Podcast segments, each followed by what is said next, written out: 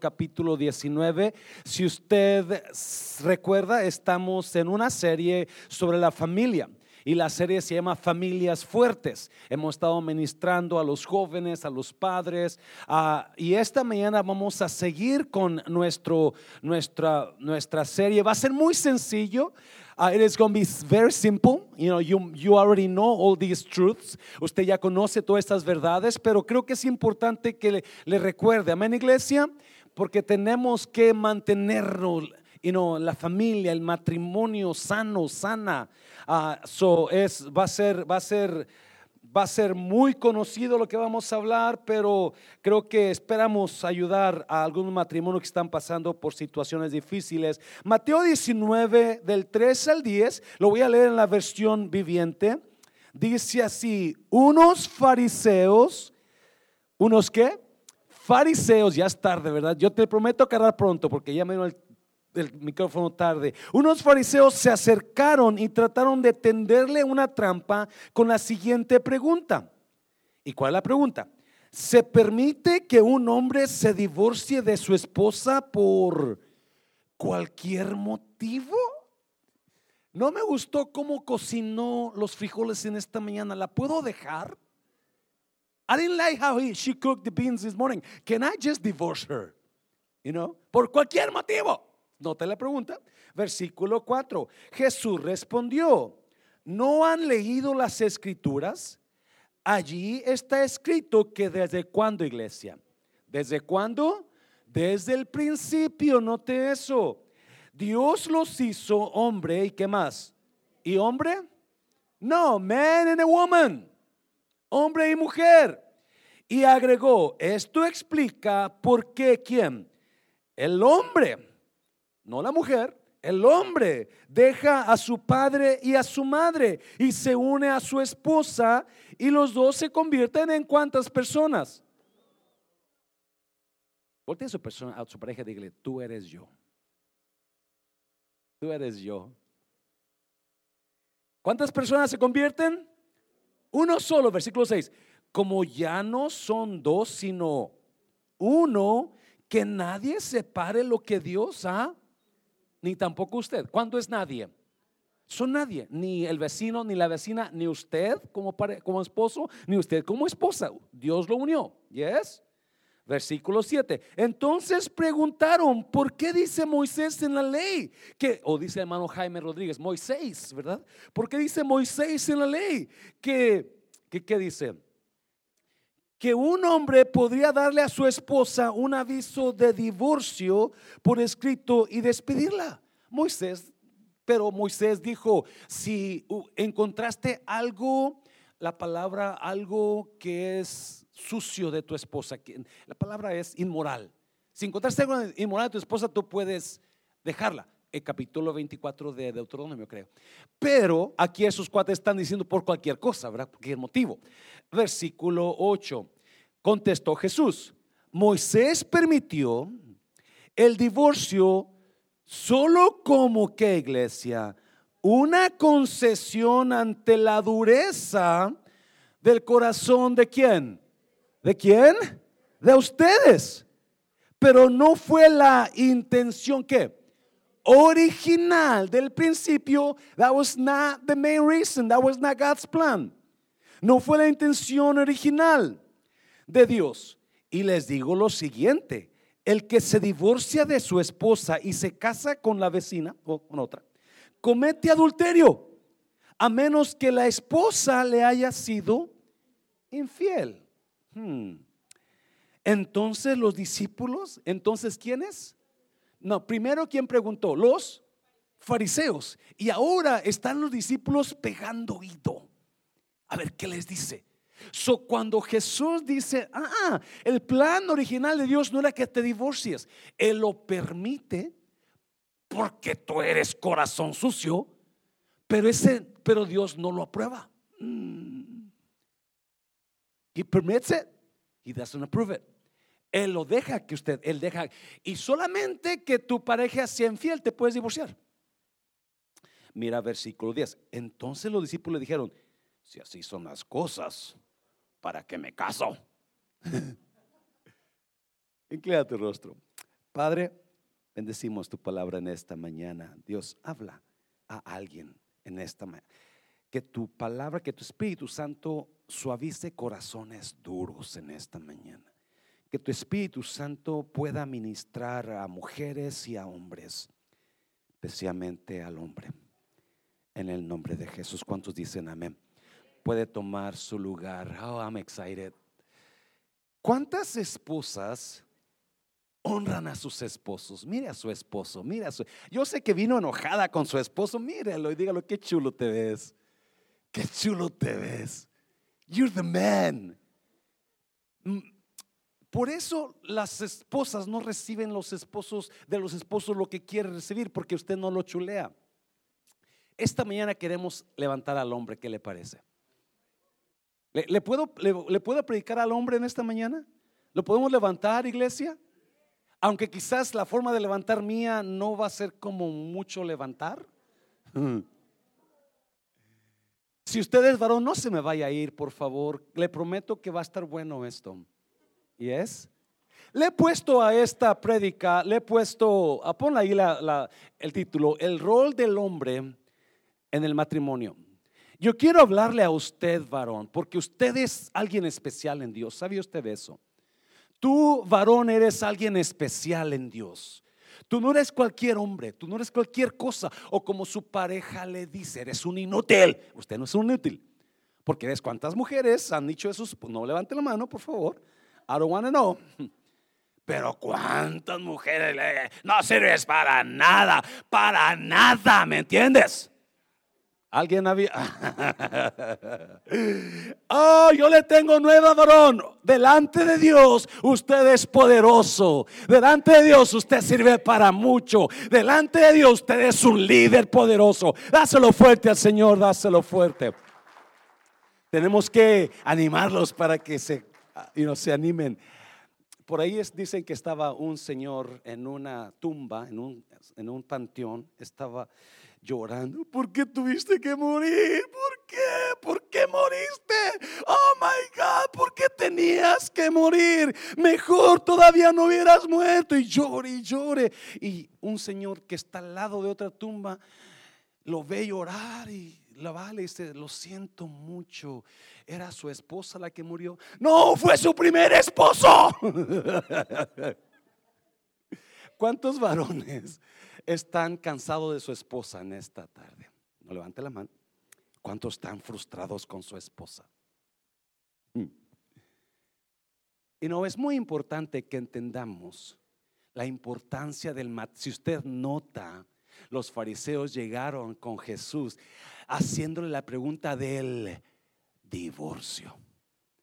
Y esa pregunta es la misma pregunta por generaciones, porque nomás no estás contento y me puedo divorciar, pastor, porque comenzamos a sacarle la vuelta. Y los, y los fariseos preguntaron y Jesús dijo, ah, Dios permitió el divorcio, pero no aprueba el divorcio. ¿Y es iglesia? Y los discípulos, que no son los fariseos, es otro grupo de hombres, es 12 hombres barbones, apestosos, no se bañan, no se lavan la boca, ¿verdad? Y están ahí poniendo atención porque todos tienen esposa. Y ya cuando Jesús dijo, si te divorcias de tu, si te separas de tu esposa y te casas con otra, estás comiendo adulterio. So, y, los discípulos cuando, entonces, ¿para qué me caso? Así estoy bien.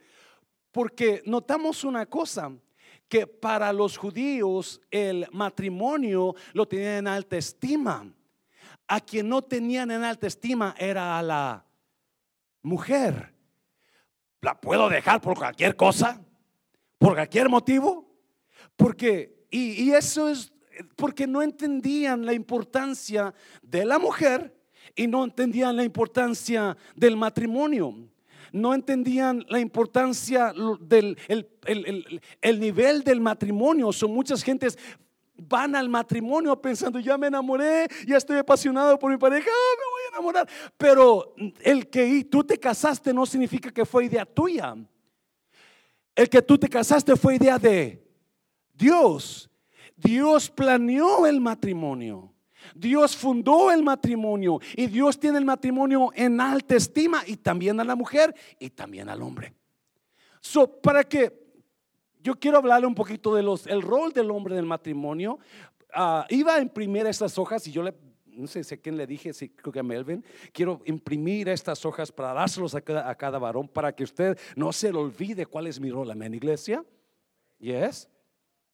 Y tengo que ir rápido porque oh, ya es tarde, pero ah, si usted nota, la mayoría de hombres no entienden la importancia del matrimonio, o la mayoría de mujeres, por decir así.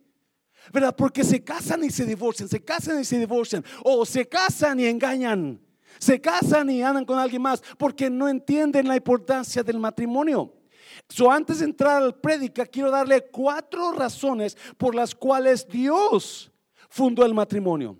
Cuatro razones y luego entramos a la prédica, ¿verdad? No, sé, no, voy a ser rápido. So, razón número una, ¿por qué Dios, por qué Dios fundó el matrimonio? Dios fundó el matrimonio, número uno, para la conexión entre qué? Hombre y mujer. Dios fundó el matrimonio, ponme el versículo por favor, mi hijo, para la conexión entre hombre y mujer. Y creó Dios al hombre a su qué? A su imagen, a imagen de Dios lo creó. Y luego dice que varón y hembra los crió.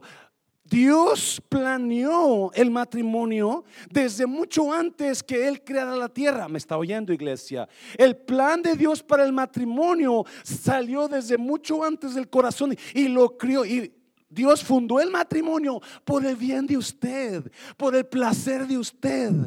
Porque imagínense que no hubiera mujeres, puros hombres, qué horrible sería la tierra. O imagínense pura mujer, pura mujeres griñándose todo el tiempo. Por alguna razón las mujeres, como que mujer con mujer, uh, ¿verdad? ¿Por qué será iglesia? So, tenía que si no hubiera mujer, imagínense, el, el, amor es poderoso. por eso las canciones de you La Loca de San Blas, ¿verdad? No conozco la canción, pero La Loca de San Blas dicen que una, muchacha iba todos los días a esperar a su, a su novio al, muelle cuando vamos a Nayarit, los hermanos, las, las hermanas quieren conocer la loca de San Blas, pero porque el amor es poderoso, la conexión entre hombre y mujer es poderoso. ¿Cuántos dicen amén a eso? Yes. When you love someone and you have passion for someone, that is a powerful tool in your heart. You can do stupid decisions because you love someone. Cuando amamos a alguien o nos emocionamos por alguien, hacemos decisiones tontas y eso no por el poder que hay en el matrimonio. Y Dios lo miró a usted y dijo Dios, tengo que darle compañía a Adán. Y voy a hacer a una mujer que se acople a Adán perfectamente. Qué gran sabiduría de Dios. Que hizo a hombre y mujer. Porque la única manera que un hombre va a ser feliz en la vida es cuando tenga una mujer. La única manera que una mujer se feliz en la vida es cuando tenga a un hombre. Amén, iglesia. Y estás muy callado. Y no, el amor es poderoso. Allá por los ochentas yo escuché una canción que me gustaba mucho. También se llamaba La Loca. Decían, y los muchachos del barrio le llamaban loca. Y unos hombres vestidos de blanco le dijeron, ven, y ella gritó, no señor, ya lo ve, yo no estoy loca, estuve loca ayer, pero si usted se con esa canción, usted está viejito como yo, ¿verdad? Porque el amor es poderoso. Y Dios crió al hombre, Dios creó al matrimonio para que usted tuviera a una mujer, a usted tuviera un hombre que la complaciera, que, que llenara su corazón de amor. Número dos, número dos, ¿por qué más creó Dios el matrimonio? Para la multiplicación del ser humano. Dios puso el matrimonio para llenar al cielo de gente. Es importante que entendamos esto. La idea de Dios del matrimonio es para multiplicarla. Y déjeme decirte, vamos a poner el versículo, por favor, ponme el versículo. Y los bendijo Dios y les dijo, fructificad y qué? y multiplicaos, llenad la tierra y sojuzgadla y señoread en los peces del mar, en las aves de los cielos y en todas las bestias que se mueven sobre la tierra. Multiplicaos, you fructificad y multiplicaos. Esa orden es la única orden que el ser humano ha podido guardar. Multiplicarse. De dos personas se multiplicaron en 8 billones o 8 mil millones de personas en el mundo. Porque lo único que hemos hecho bien es en multiplicarnos. Y Dios fundó el matrimonio para que usted tuviera hijos. Y para que esos hijos conocieran a Dios y esos hijos un día se fueran al cielo. Dios, el, plan de Dios para el matrimonio es llenar el cielo de gente. Sin usted pareja, el cielo estuviera vacío. ¿Yes? Y Dios no quiere eso. Dios quiere que el cielo esté lleno de sus hijos. Usted un aplauso fuerte, Señor, dáselo fuerte. Número tres, número tres. ¿Qué más? ¿Por qué Dios planeó el matrimonio? ¿Para la qué? Para la protección de los niños. Hmm. Oh my God, este punto me afecta a mí. Mira, Proverbios. El que honra al Señor está seguro y será un refugio para sus hijos. El que honra al Señor está como seguro y ese hombre o mujer va a ser un refugio para quién? Dios ama a los niños. Una y otra vez lo decimos en Marcos 10, cuando Jesús dijo, dejad a los niños venir a mí porque de ellos es el reino de los cielos. El matrimonio es la institución que Dios fundó para que nacieran hijos y para proteger a sus hijos. Escúcheme bien, por favor. Cuando personas deciden divorciarse, están dejando a esos niños sin protección. Cuando personas deciden salirse de la casa, llevarse a sus hijos, porque yo no aguanto a este hombre, yo no aguanto a esta mujer, están dejando a sus hijos sin la protección de él o de ella. Sus hijos necesitan a su papá y a su mamá juntos. Amén, iglesia. Hay siete mil, siete millones de niños en el mundo sin hogar, sin hogar, sin casa. Hay siete millones de niños en el mundo viviendo en las calles porque padres los dejaron, se murieron, porque padres están en drogas y no los pueden mantener, porque padres los corrieron de la casa, porque padres los abandonaron. Matehuala, ¿sabe por qué llevamos zapatillos a Matehuala? Porque es una ciudad muy pobre donde la parejita se casa o se junta, no se casa, y luego ya cuando embaraza a la muchacha con dos, tres hijos, el hombre se va. Al tiempo, la muchacha, la madre, le lleva a los sus hijos de ella, a los papás de ella, y están los abuelitos criando a sus nietos como hijos.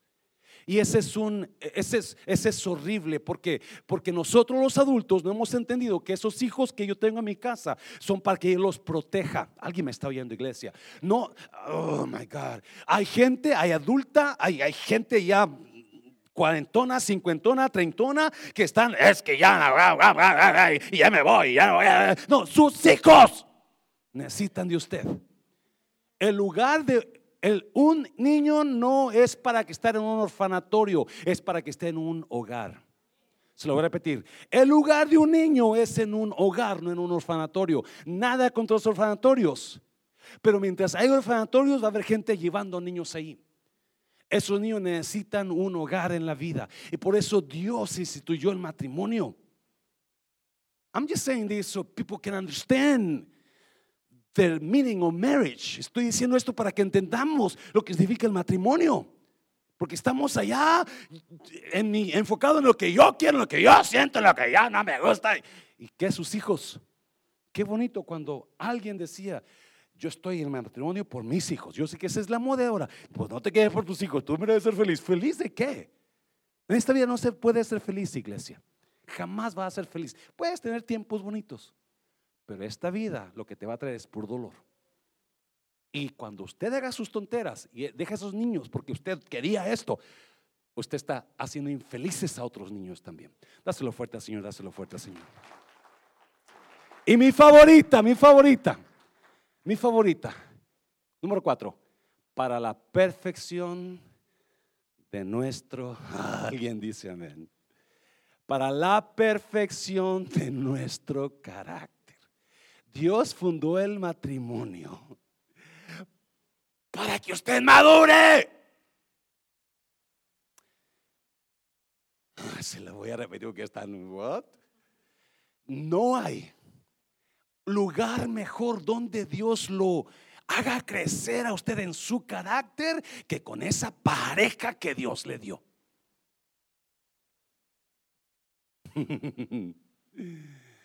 El matrimonio es el lugar perfecto para crecer. Porque mi mamá, mi mamá decía un dicho, ah, cuando yo estaba chico, me acuerdo que decía, lo que yo no he de querer, en mi casa lo he de tener. ¿Y cuántos de ustedes, cuando ya pasaron con el tiempo, se dan cuenta que su pareja tiene cosas que usted, oh my God, cómo detesto eso de mi pareja? ¿Cómo me cae gordo que haga eso ella? ¿Cómo me cae? El matrimonio es el lugar. Si usted está pasando por problemas en el matrimonio, bienvenido al barco. Porque para eso Dios lo puso ahí. Alguien me estaba, oh, pero queremos tirar la toalla, queremos, no le voy a hablar, no voy a hacer nada, ya me voy, la, la. Shut up. Es por eso que Dios lo puso, porque usted necesita trabajar en esa área. Dáselo fuerte, Señor, dáselo fuerte. No, mires como el matrimonio es el lugar perfecto donde usted se va a parecer más a Cristo. Y todos queremos su La más se crucificó con el hermano Andrés, dice. Me van a crucificar un día. Yeah. Porque en el matrimonio es el único lugar donde usted está bien a gusto, dormido, roncando. No, déjeme decir una cosa. Por primera vez en mi vida que yo he ido a un, a un, a un retiro de, a un retiro, Siempre he ido a retiros con los varones especialmente. Y, ay, Dios mío. Pero, señores ronquidos, ¿no? Anoche yo no escuché nada de ronquidos. Es más, creía que, pienso que los ronquidos que escuchaba eran de las mujeres, pero no de los hombres. Yo me quedé sorprendido. Dije, Dios está trabajando con los varones. El matrimonio es el único lugar donde usted está a la una de la madrugada cuando está más pesado el sueño y está bien a gusto y de repente su niño que está en la cuna comienza ¡Ah! y la esposa te toca. ¿Y qué tiene que hacer usted? Levantarse, ir, limpiarlo si está hecho del baño o darle el biberón. Porque usted está aprendiendo a mejorar. El matrimonio, Dios lo puso. Listen to this, please. Marriage is to make me holy, not happy. I'm going to repeat it. Marriage is not to make me happy, it's to make me holy. La intención de Dios en matrimonio es no es para chiflarme, sino para mejorarme. Se lo voy a repetir porque muchas veces es que yo quiero ser feliz con mi pareja. Oh, yeah, really. Feliz. Vas a ser infeliz por mucho tiempo. Vas a tener tus tiempos bonitos. Pero porque Dios quiere, no quiere chiflarte, quiere mejorarte. Y Dios está usando a esa mujer que te dio, a ese hombre que te dio. Dáselo fuerte, Señor, dáselo fuerte. Oh God, oh God.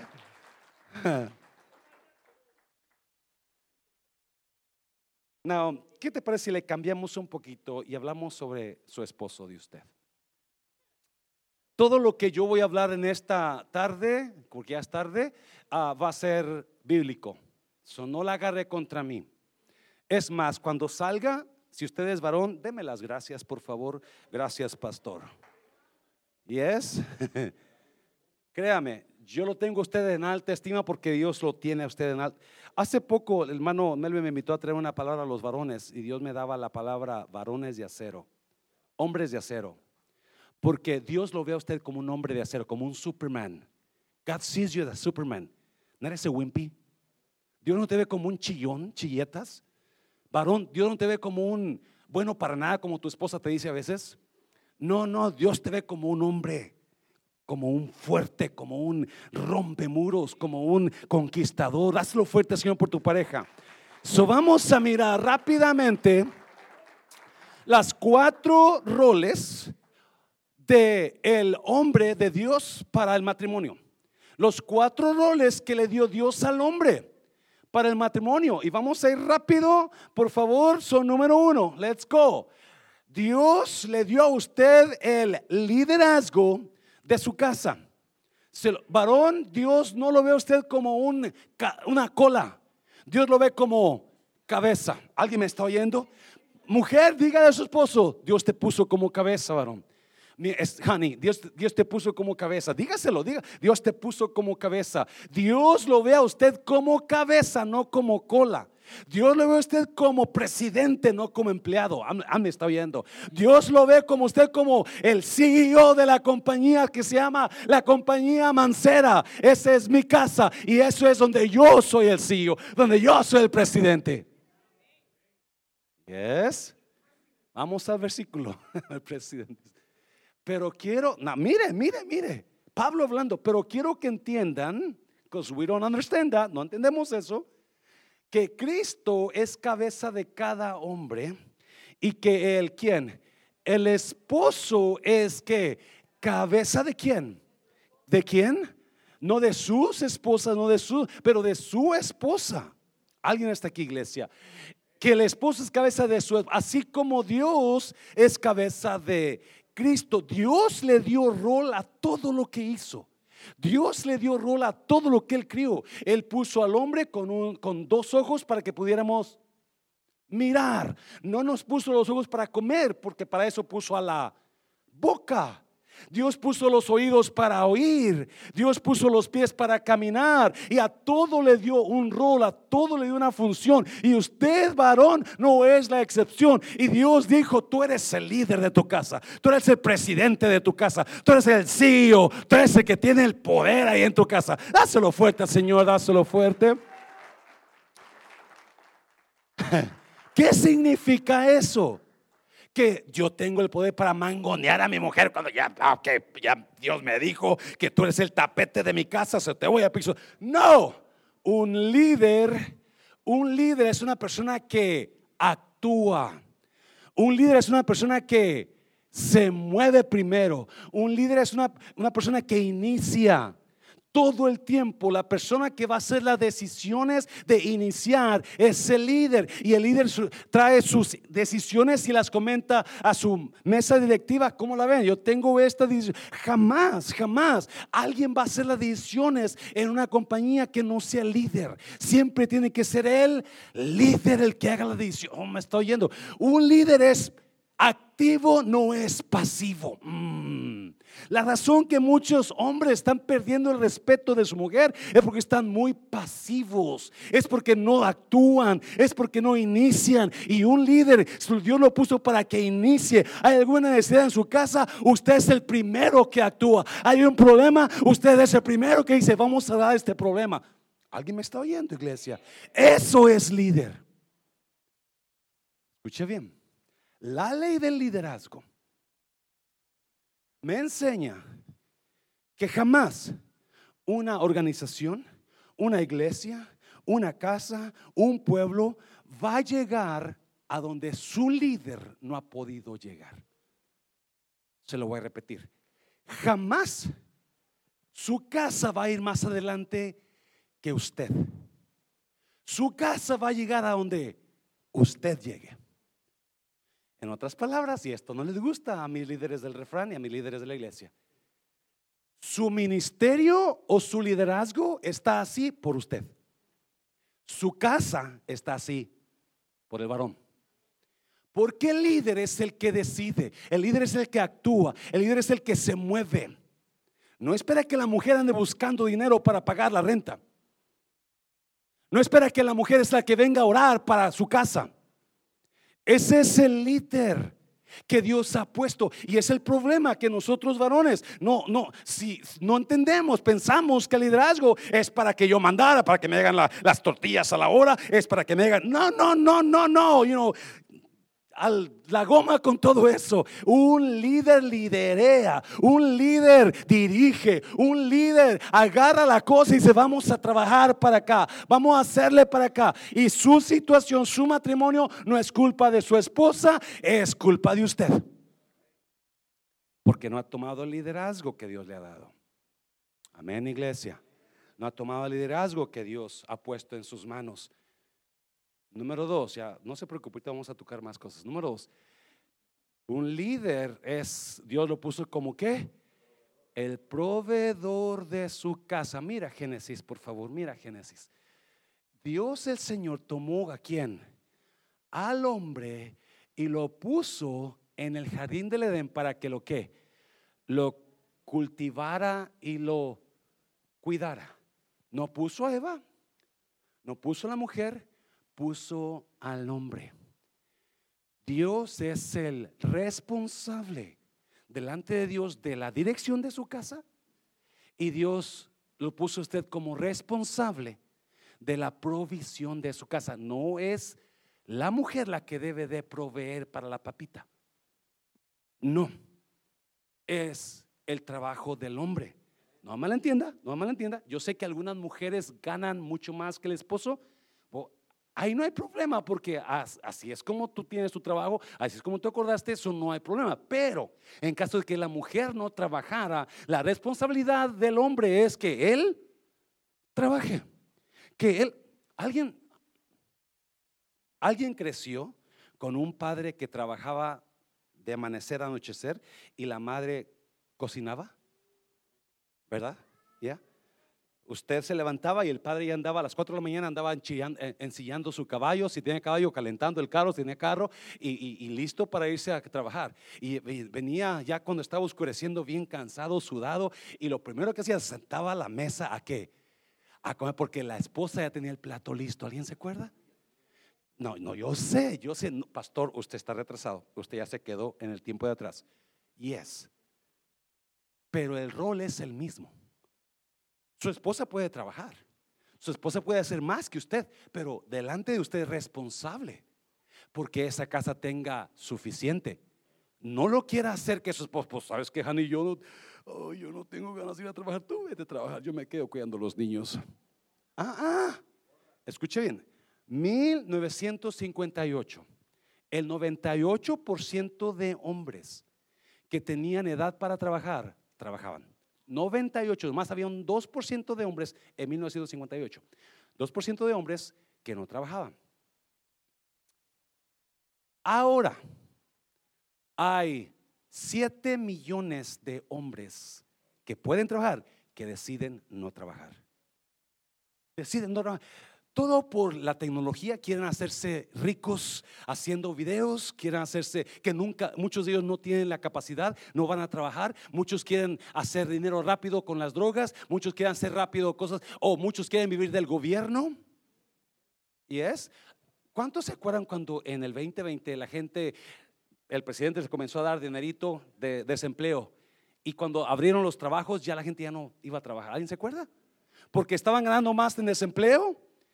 Y la gente se acostumbró a no trabajar. Si usted nota, donde quiera hoy hay insuficiencia de trabajadores.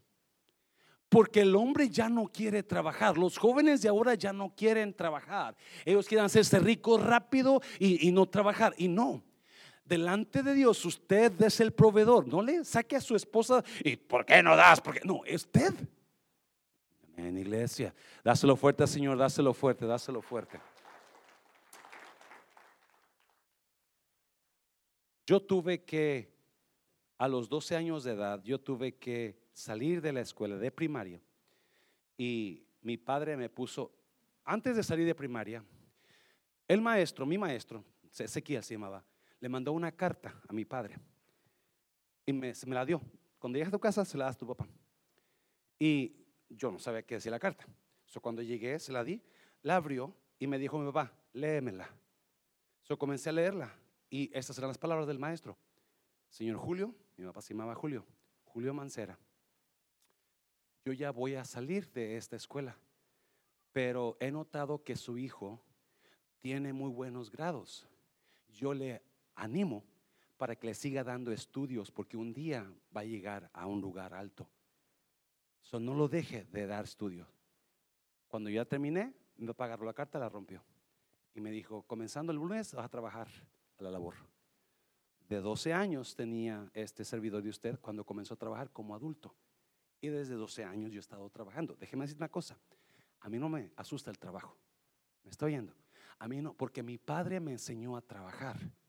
Mi padre me enseñó a levantarme a las 4 de la mañana e ir a, limpiar la labor, ir a, sembrar, ir a lo que tenga que hacer, pero a las 4 de la mañana yo ya estaba levantado para ir a trabajar y esos recuerdos me ayudaron, esos, esas, eso de él me ayudó tanto a convertirme en una persona responsable que yo no he dejado de trabajar porque no quiera un día en mi vida.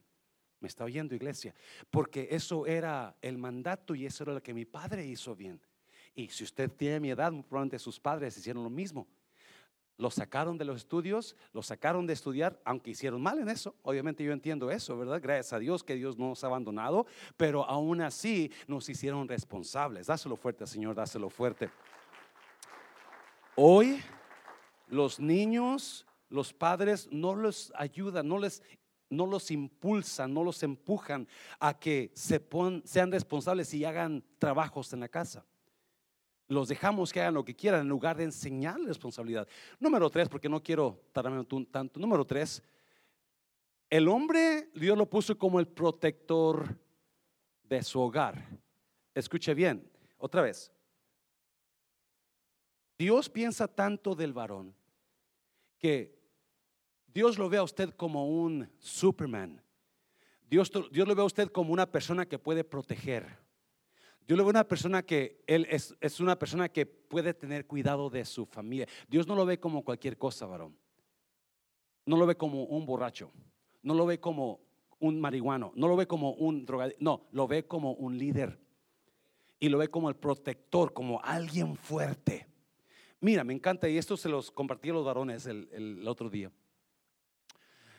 Nehemías 14, 4, 13 el 14. Si usted, si usted conoce la historia de Nehemías, esta es la historia de un hombre que él le dolió en su corazón ver a Jerusalén sin muros, porque el enemigo había destruido los muros. So Nehemías decidió ir y volver a reedificar los muros. No, ¿por qué es importante esto? Porque una ciudad sin muros, ¿qué pasaba con una ciudad sin muros? El enemigo venía y la destruía. No tenía muros, no tenía nada que impidiera entrarle a la ciudad, al enemigo. So, podía destruirla. So, se levanta y viene y comienza él a trabajar y hace un equipo y comienza a trabajar y comienza a reedificarlo, a levantar los muros. Pero mira, antes de que pusieran las puertas de los muros, porque ya estaban algunos muros levantados, otros todavía no estaban muy levantados, antes de que pusieran las puertas, se estaban, estaban los vacíos, ¿verdad? Estaba el boquete, estaba el portón ahí sin puerta. Se levantó el enemigo. Y mira lo que hizo Nehemías.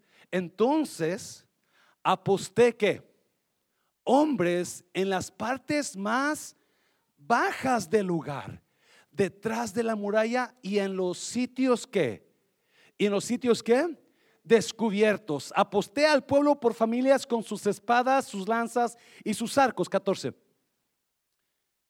Cuando vi su temor, me levanté y dije a los nobles, a los oficiales y al resto del pueblo, no les tengáis miedo. Acordaos del Señor que es grande y temible. ¿Y, ¿y qué dice? Y luchad por quienes, iglesia. Por vuestros hermanos, ¿por quiénes más?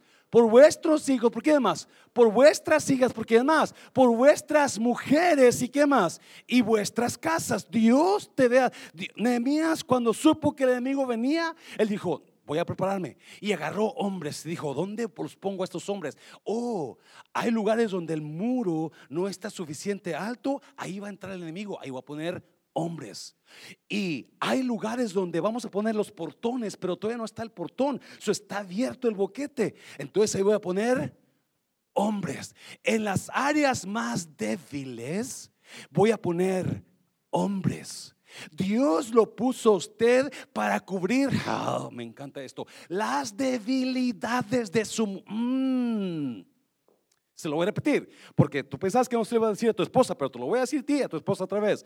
Usted, varón, usted debe cubrir las áreas débiles de su mujer, no burlarse de las áreas débiles de su mujer, no sacarle la garra de las Oh my, alguien me está oyendo, iglesia. Usted es el varón, usted es el fuerte. No puede andar chismoteando de su mujer con otra persona porque usted está puesto por Dios para cubrir donde ella le falta.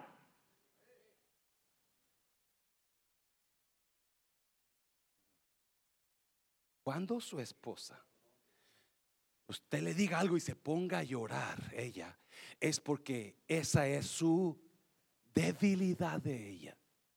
Cuando su esposo usted le diga algo y ella se ponga a gritonearlo a usted, esa es su debilidad de ella. So que tiene que ser usted quedarse callado en take la men.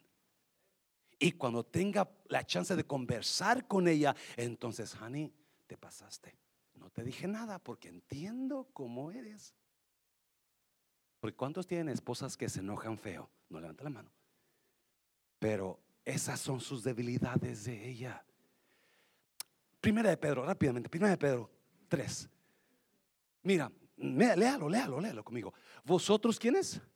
Maridos, igualmente vivid con ellas. ¿Quiénes son ellas? Las esposas, ¿cómo? Sabiamente, entienda eso. Tú tienes que poder entender las fuerzas de tu esposa y la debilidad de tu esposa. Estamos hablando de proteger el matrimonio. Amén, iglesia. El rol del hombre es entender, ¿por qué dice Pedro? Dando honor a la mujer como vaso más frágil y como acorrederas de la gracia de la vida para que, para qué? Para que vuestras oraciones, oh my God, no tengan estorbo. Si usted está ignorando a su esposa, si usted está haciendo a un lado a su esposa, Dios lo está ignorando a usted. Dios está haciendo a un lado sus oraciones de usted. ¿Alguien me está oyendo, iglesia? Pero Pedro dice que usted debe vivir sabiamente con ella.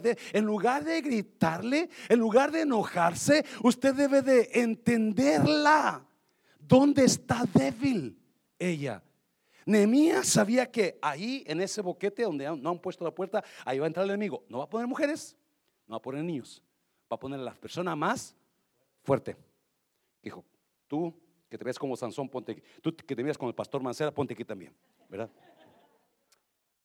Porque el hombre, Dios lo puso para cubrir la debilidad de su esposo, no de su esposa, no para burlarse no para hablar de ella, no para mangonearla. Amén, iglesia. Están callados. Una vez fui a una fiesta y en una fiesta me presentaron una parejita. Y, y me dice la persona que me presentó, pastor, ellos tienen problemas en el matrimonio, puede hablar con ellos. Yo nunca los había conocido. Y la pareja está ahí y, le dice a ellos, Él es pastor, Él les puede ayudar. Dios mío. Porque tú no sabes en qué lío te vas a meter. Si no conoces a las personas, y menos si no son cristianas. Y yo pues como no sé decir mucho que no, siempre digo que sí. Sí, nos sentamos en una mesa y comienzan los dos. Y tú, y no, y que tú, y pastor es que él, es que ella, la, la, la. Y yo estaba, oh my God, que me metí. Y de repente le dijo ella, es que tú me dejaste una vez, ¿te acuerdas cómo me dejaste? Y, él, yo nunca te he dejado mujer. Sí, ¿te acuerdas aquella vez que te fuiste de la casa y viniste como a cuatro horas más tarde? Y él le dice, esa vez tú me corriste. Y él le dice, pues sí, pero no te hubiera sido. oh my God. Porque es difícil entender a la mujer, pero usted tiene que tomarlo como, take it like a man. ¿Alguien ha chillado solos como hombres? Yes. Yo, yo, me he sentado con hombres que me dicen, pastor, yo he, ido manejando la troca y estoy, quiero, quiero estrellarme en un carro. Este, porque la pleito con la mujer. Porque esto, porque... Mujer, ayuda a tu marido a entender esto. Ayúdalo. Tu matrimonio está planeado por Dios por muchas razones. Usted ya la miró y su matrimonio es recto y su matrimonio es precioso delante de Dios. Vale la pena que lo ayude. Dáselo fuerte, Señor, dáselo fuerte. Ya voy a terminar, ya voy a terminar. Número cuatro, número cuatro. Oh, mi favorito. El rol del marido es que amar a su mujer. Oh.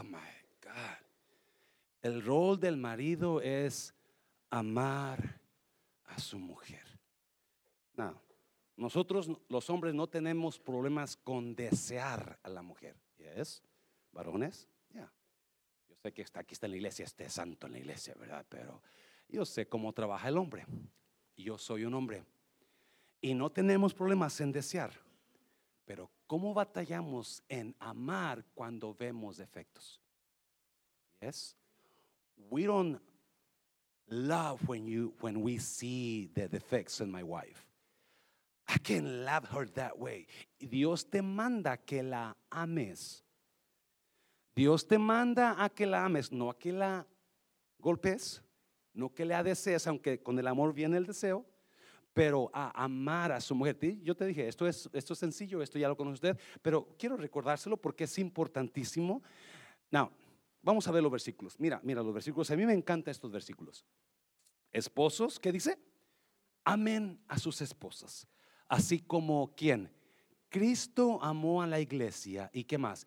Y se entregó por ella, versículo 26. Para hacerla santa, Él la purificó ¿Qué hizo? Lavándola, cubriendo sus debilidades. ¿Y es? esto es bíblico. Cristo cubrió sus debilidades con su sangre. Cristo está hablando de la iglesia, por otros hablamos de la esposa. Y el rol del hombre es cubrir sus debilidades con su amor, lavándola con agua mediante la palabra 27 para presentársela a sí mismo como una iglesia, ¿cómo? Radiante, hermosa, sin mancha, ni arruga, ni ninguna otra imperfección, sino santa e No, quiero una cosa. La Biblia dice ahí en los versículos 25 y 26 que Cristo agarró una esposa sucia, yes. Una esposa faltosa, yes. Pero Cristo la agarró y la lavó. Quiero que entienda eso, varón porque no entendemos eso. Usted se enfoca mucho en los defectos de su esposa, usted es responsable por sus debilidades, de cubrir sus debilidades, lo acabamos de hablar. Y eh, muchos varones van y se quejan con, you versículo 28. Asimismo, el esposo debe que amar a su esposa como a su propio cuerpo. El que ama a su esposa se ama como a sí mismo. ¿Cuántos dicen amén? Esposa, dale un aplauso fuerte al Señor, dáselo fuerte al Señor.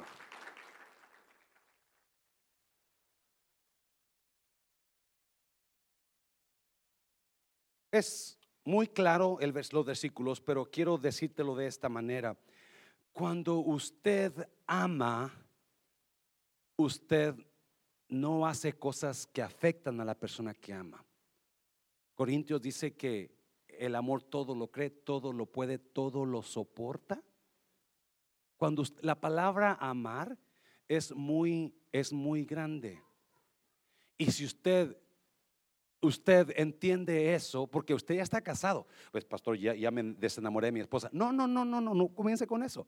Usted puede volverse a enamorar otra vez. Amén, iglesia. Porque Dios no aprueba el matrimonio, Él lo permite, pero no lo aprueba. El divorcio, perdón. Gracias, hermana. Él lo permite, pero no lo aprueba. Y si usted anda huyendo de matrimonio en matrimonio, ¿quién será el problema aquí? Usted, ¿verdad? Porque si ya falló con una y luego con otra y con otra y, ya quiere salir de donde está ahorita, usted es el problema. Amén, varón. Amén, hombre. Yes. So Cristo dice, ama Esposos, amad a vuestra. Como Cristo amó a la iglesia. Cuando usted ama, usted honra. Se lo voy a repetir. Cuando usted ama, usted honra, jamás. Una persona que ama va a deshonrar. Porque usted quiere cuidar a esa persona. Quiere lo mejor para esa persona. Usted honra a su pareja, a su esposa, no coqueteando con otras mujeres. No hablando con otras mujeres solos. ¿Alguien me está oyendo, iglesia? Cuando el hombre y una mujer comienzan a coquetear, escuche bien, lo hemos hablado mucho, en nuestro yo tenemos un corazón emocional. Y cuando usted tiene amigos del sexo opuesto, no, no estoy diciendo que no tenga amigos del sexo opuesto. Usted puede tener amigos del sexo opuesto, pero nunca andar solo con uno de ellos o una de ellas. Puede salir en grupos, puede hablar en grupo, pero no solos. Porque una vez que un amigo, una amiga, le va a comenzar a hablar bonito, cada vez que ese hombre le diga a usted, mujer, ay, qué bien te ves, cómo me gusta cómo te ves su peinado. Ese hombre ya depositó en su banco una cuenta, ya depositó algo. Ya creció esa emoción. Al siguiente día, cuando venga la, el hermano o el fulano y le diga, wow, ¿dónde compraste ese vestido? Se te notan tus curvas bien bonito. Ahí va otro depósito, ya creció más. Pero llega a la casa y llega con un marido gruñón, enojón y hambriento. ¿Dónde estabas todo el día que no has hecho nada? Es una floja. El banco de su marido So, acá está creciendo, pero en su marido está disminuyendo. Si usted está casado, hágame un favor, o casada, no ande platicando a solas con el sexo opuesto. No ande platicando, no tenga amigos o amigas en el trabajo donde usted los invite a un café a solas. Puede ir en grupo. Guarde su corazón. Porque el amor siempre honra. El amor no va a deshonrar. Amén, iglesia.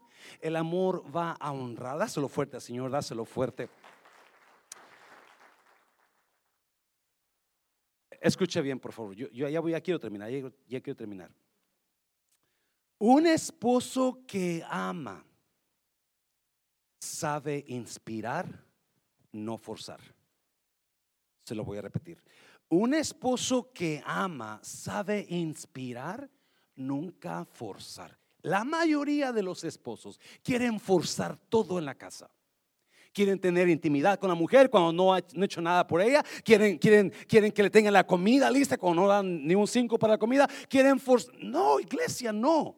Usted ama a su pareja, varón. Usted no puede forzar, usted necesita inspirar. Agarre esto, por favor, apúntelo, póngalo ahí, porque varón le va a convenir. Cuando usted inspira a una mujer, esa mujer va a hacer lo que usted le pida. Gracias, hermanos, por eso. Dáselo fuerte, Señor, dáselo fuerte. Usted no está teniendo, no está recibiendo lo que usted quiere recibir porque no está inspirando, usted está forzando. ¿Me está oyendo, iglesia? Usted, pastor, ah, usted no. no, yo no sé si usted lo entiende, pero cuando Dios amó, Él dio. Porque de tal manera Dios amó que Él dio. Y cuando Cristo dio, ahora recibió. Porque hay millones y millones de cristianos en el mundo que recibieron, fueron inspirados por el amor de Cristo, que ahora lo seguimos a Él. Cuando usted inspira, usted va a recibir lo que usted pida. Escuche bien. Esto se lo dije a los varones, esposas, por si acaso usted no se lo dijo el varón a usted. Cualquier mujer, cualquier mujer va a dejar al hombre que ama. Pero ninguna mujer va a abandonar al hombre que admira. Wow.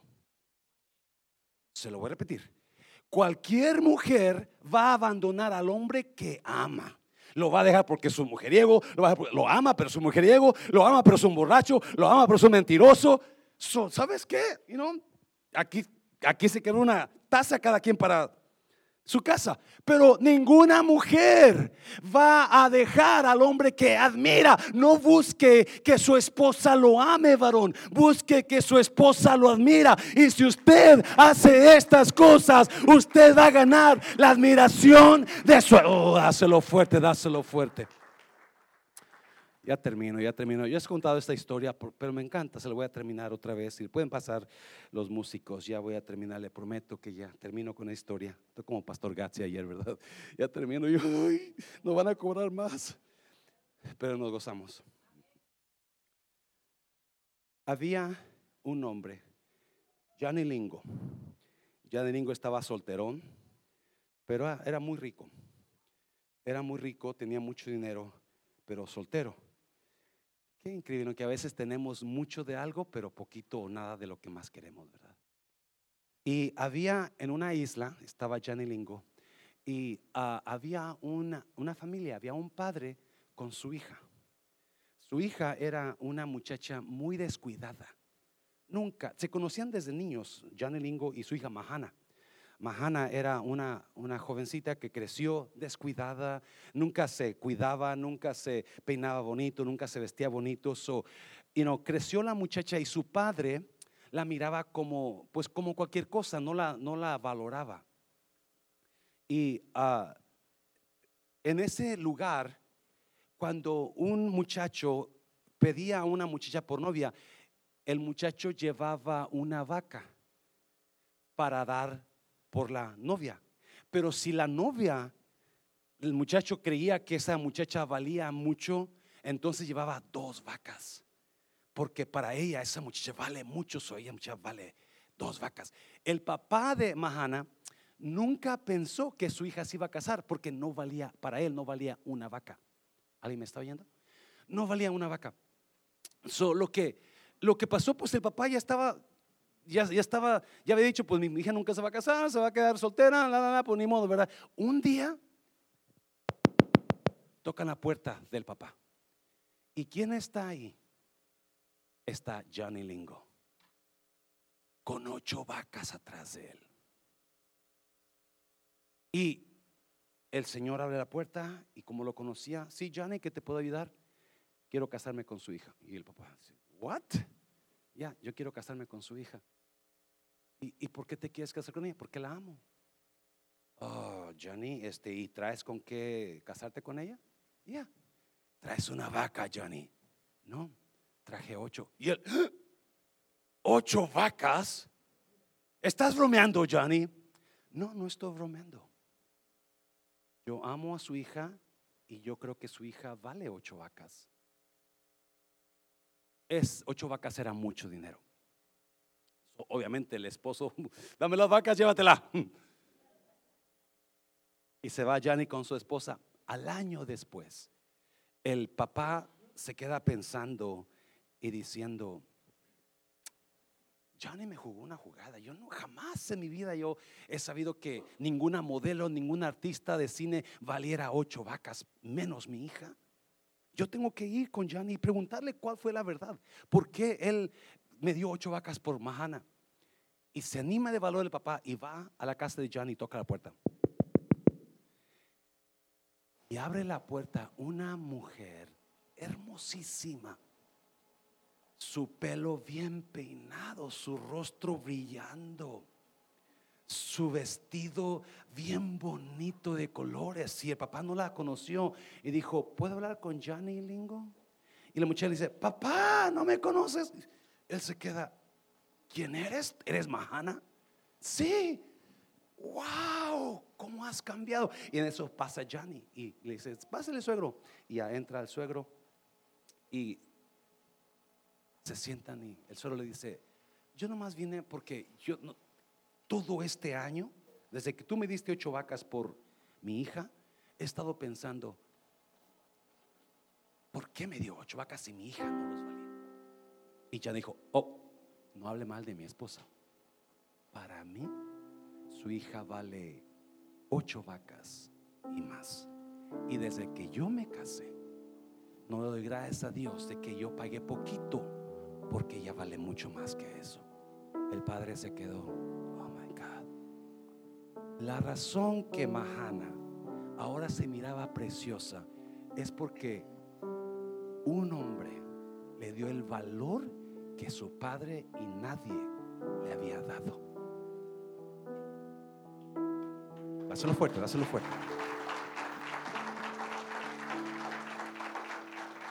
Varón, tu esposa está en depresión, llora mucho, está con esas fallas en ella porque usted no la valora. Ella vale más que ocho vacas. Y cuando usted tome esta palabra y decida ser feliz con su esposa, usted va a tomar esos cuatro roles y va a decir, yo tomo esa palabra para mí. Póngase de pie, póngase de pie. Now, mi intención es orar por los varones de esta iglesia.